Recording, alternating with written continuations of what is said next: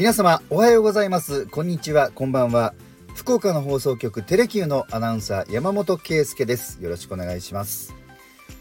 いやー3月ですね。半ばを過ぎましてえ今週我が家は三女3番目の娘の小学校の卒業式がありました。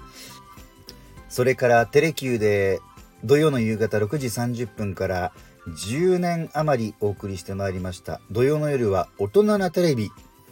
え次回25日で最終回ということになりました。私第1回から最終回までずっと担当させてもらいました、えー、当初は生放送いろいろなコーナーがありましてそのワンコーナーをスタジオに出演して担当してその後クイズを出題する天の声そしてナレーションをずっとやってまいりました。10年続きましたからね。やはりあと5回4回とその毎週1回のナレーション収録がカウントダウンとなるたんびにもう寂しさが募りましたね、えー、次回25日土曜日夕方6時30分からのスペシャルバージョンが最終回ということになります、えー、この最終回も非常に面白いのでぜひご覧いただきたいと思います。さあ山モーターズは久しぶりのシリーズを再開したいと思います。よろしくお願いします。暑い時は「テレキューラジオ」寒い時も「テレキューラジオ」家でも外でもどこでも聞ける。ちょうどいいぬくもり「テレキューラジオ」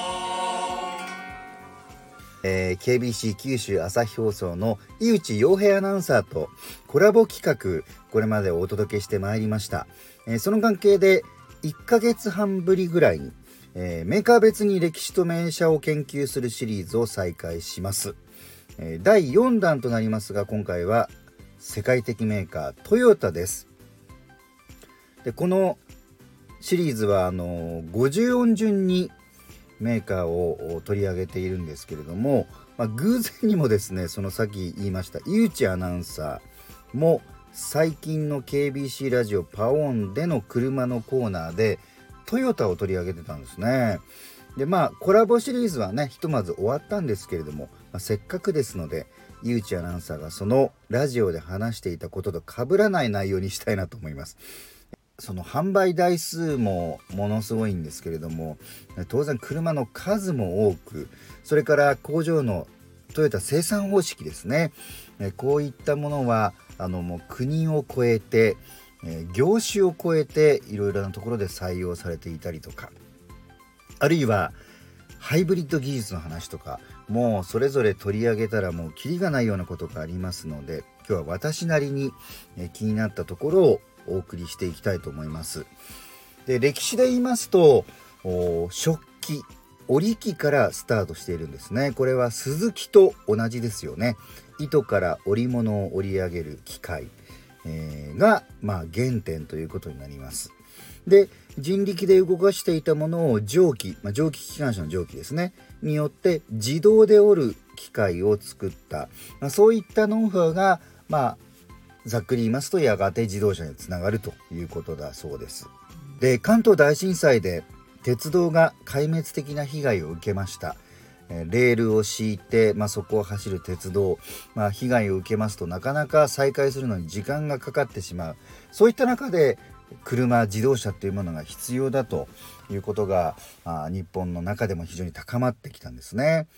そういったこともありましてトヨタは自動車メーカーとしての歴史を踏み出していくことになります。そうしたトヨタの中で今回は2台の車に注目します。共通するところは日本の中では歴史が長すぎる車です。一つはクラウンですね、まあ、トヨタの代表的な1台ですけれども誕生したのは1955年昭和30年今から68年も前のことです。車は名前が途中で変わったりあるいは一度亡くなった名前が復活したりということもありますがこのように同じ名前の車が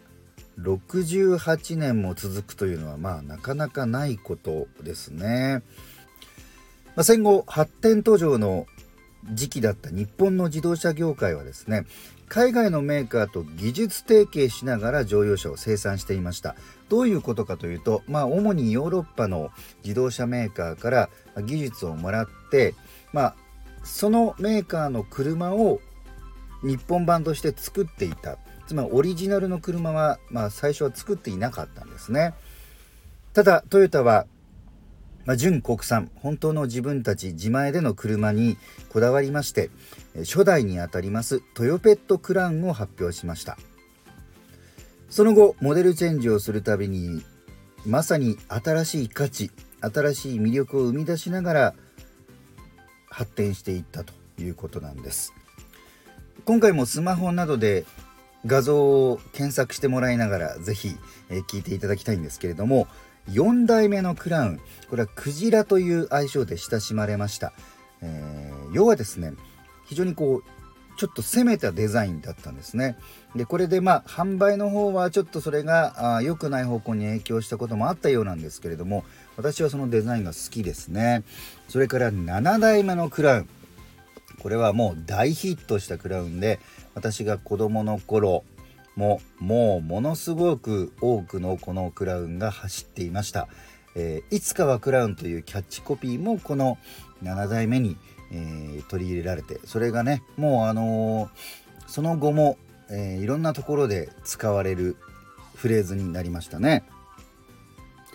そしてそんなクラウンなんですが、まあ、時代の変化、えニーズの変化とともにこのままではいけないということで去年誕生した16代目は今までと全く違う車になりました。まあ、あのセダンと SUV の、ま、間クロスオーバーと言われますけれどもそういう形の車になりましてで基本的な構造も大きく変わりました。さらには、えー、SUV 従来からのセダン。さらにはステーションワゴン。これも続々と今後発売されるということで、まあ、クラウンシリーズというね、まあ、完全なその一つのブランドとして、えー、展開していくということになっております。そしてもう一台歴史が長すぎる車シリーズ。もう一つはランドクルーザーですね。これは1951年に登場したトヨタジープがルーツとなります。まあ、あの四輪駆動の車ジープとよく言われますけれどもこれそもそも他のメーカーの登録商標でして、えー、1954年に、ま、ランドクルーザーという名前に変わってその後もう長い歴史を作っていくわけですね。でまあ、世界各国さまざまな条件の下で走ることができる車として、まあ、支持をされています。まあ、現在の車は、まあ、納車がいつになるかわからないというほどの人気が続いております。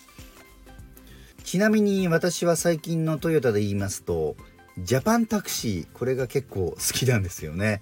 タクシー専用モデルの背の高い車最近あのだいぶ多く見かけるようになりましたが、えー、取材で移動する時などにタクシーを頼んで、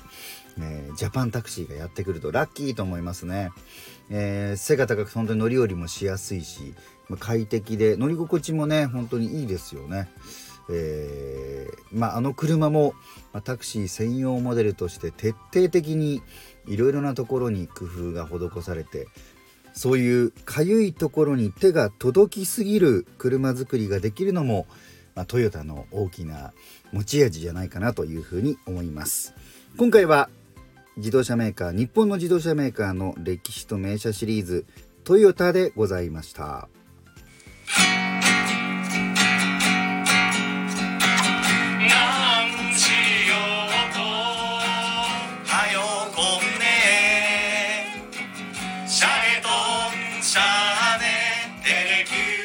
ラジオ」